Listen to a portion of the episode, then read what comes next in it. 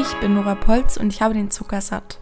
Deshalb werde ich nun die nächsten vier Wochen komplett auf Industriezucker verzichten. Meine Gedanken und Erfahrungen dazu halte ich in diesem Audiotagebuch fest. Also, es wird spannend, schaltet ein und versüßt euch den Tag damit. Viel Spaß!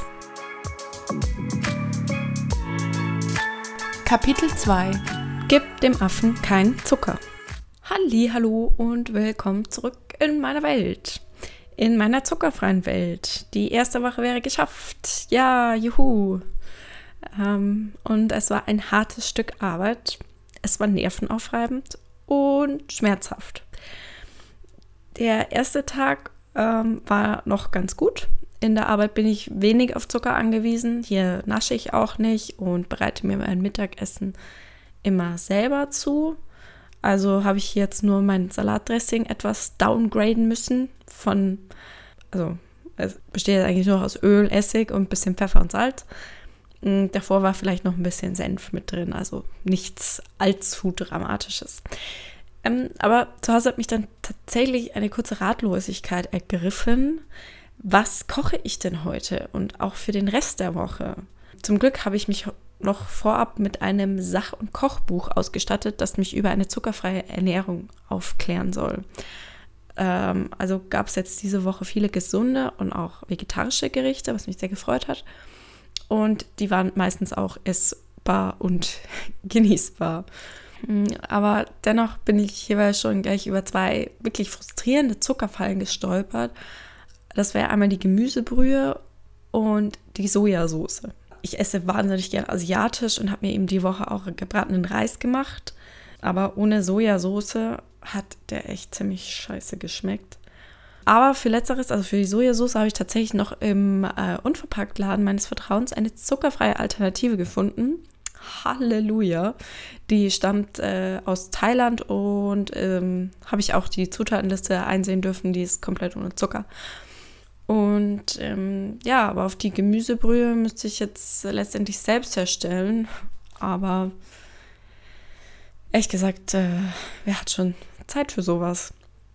Ja, was kann ich euch sonst noch über meine erste zuckerfreie Woche erzählen? Kopfschmerzen. Wie ich eben vorab schon gelesen habe, kommt es nach kürzester Zeit des Fastens zu starken, nervtötenden Kopfschmerzen. Ich leide zum Glück ziemlich selten unter Kopfschmerzen. Umso mehr hat es mich angestrengt, diese pochenden Langzeitkopfschmerzen ertragen zu müssen. Also, die waren jetzt auch wirklich seit äh, Tag zwei haben sie sich langsam reingeschlichen. Also von Dienstag bis circa Freitag hatte ich damit zu kämpfen und dadurch, also tut mir auch leid, war ich in dieser Zeit sehr schnell gereizt und auch launisch. Hinzu kam dann auch noch, dass es für mich mal wieder die Zeit im Monat war, in der mein Uterus nach Schokolade und ungesunden Lebensmitteln schreit. Der ein oder andere Zuhörer wird wissen, was ich meine. Aber ähm, ich habe die Probacken zusammengekniffen und diese lange Arbeitswoche überstanden. So, am Wochenende habe ich dann einen Ausflug zu meiner Familie gestartet und mich da auch mit Freunden verabredet. Und da hatte ich mich jetzt echt schon darauf eingestellt, irgendwie im Café nur Wasser bestellen zu können oder einen fahren Tee. Also ich meine, wir haben Hochsommer, ich habe keine Lust, einen Tee zu trinken. Ähm, aber wir haben uns dann netterweise entschlossen, ähm, uns einfach etwas im Supermarkt zu holen und uns irgendwo hinzusetzen. Da war ich wirklich erstaunt, dass es auch in der Getränkeabteilung immer mehr zuckerfreie und auch wirklich ohne Süßungsmittel ähm, Getränke gibt. Und somit war das schon mal für mich äh, ein Highlight, einen zuckerfreien Eistee zu bekommen und habe mir dann noch richtig gegönnt mit naturbelassenen Erdnüssen. Also da war ich echt zufrieden mit meiner Ausbeute. Bei meiner Familie war dann noch ähm, Grillen angesagt. Das war schon ein bisschen schwieriger, weil hm, Grillen ohne Kräuterbaguette, ohne Bratwürste, da weiß man ja auch nicht, ähm, ist das Brät irgendwie noch mit Zucker verfeinert oder so. Salat war auch schwierig ähm, und das wirklich Schlimmste für mich war keine Grillsoßen. Bin dann zwar doch auch irgendwie satt geworden, aber wie gesagt, ohne Grillsoßen generell kann ich nach dieser ersten Woche sagen, äh, ich begleite wirklich ständig diese Unwissenheit und also Unsicherheit auch, dass ich jetzt irgendwie aus Versehen in eine Zuckerfalle stolper, weil ich es nicht auf dem Schirm habe und mich dann noch darüber ärgern muss. Und ähm, tatsächlich habe ich auch geträumt, dass ich einen Schluck Limo getrunken habe und mir erst nach diesem Schluck eingefallen ist, dass ich ja auf Zucker verzichten möchte. Also ich glaube, es hat sich noch nicht so ganz verinnerlicht bei mir und die Angst ist sehr groß, dass ich jetzt irgendwie einen Fehltritt leiste. Aber es ist ja ein Versuch und nein, schauen wir mal, wie es nächste Woche so wird. Abschließend, ähm, nach dieser ersten Woche kann ich noch festhalten, dass mir die Waage ein Gewicht von 62,9 Kilogramm angezeigt hat. Also zum Vergleich, letzte Woche waren es zur gleichen Zeit 63,8 Kilogramm. Also holla die Waldfee, schon ein ganzes Kilo nur wegen Zucker abgenommen. Also vielleicht ist es auch nur Zufall. Also das wird sich zeigen. Aber jetzt möchte ich euch auch nicht mehr länger mit meinem Privatleben langweilen, sondern auch natürlich auf das Thema Zucker und Natur eingehen. Also hier mal zur Einstimmung eine kleine Geschichte.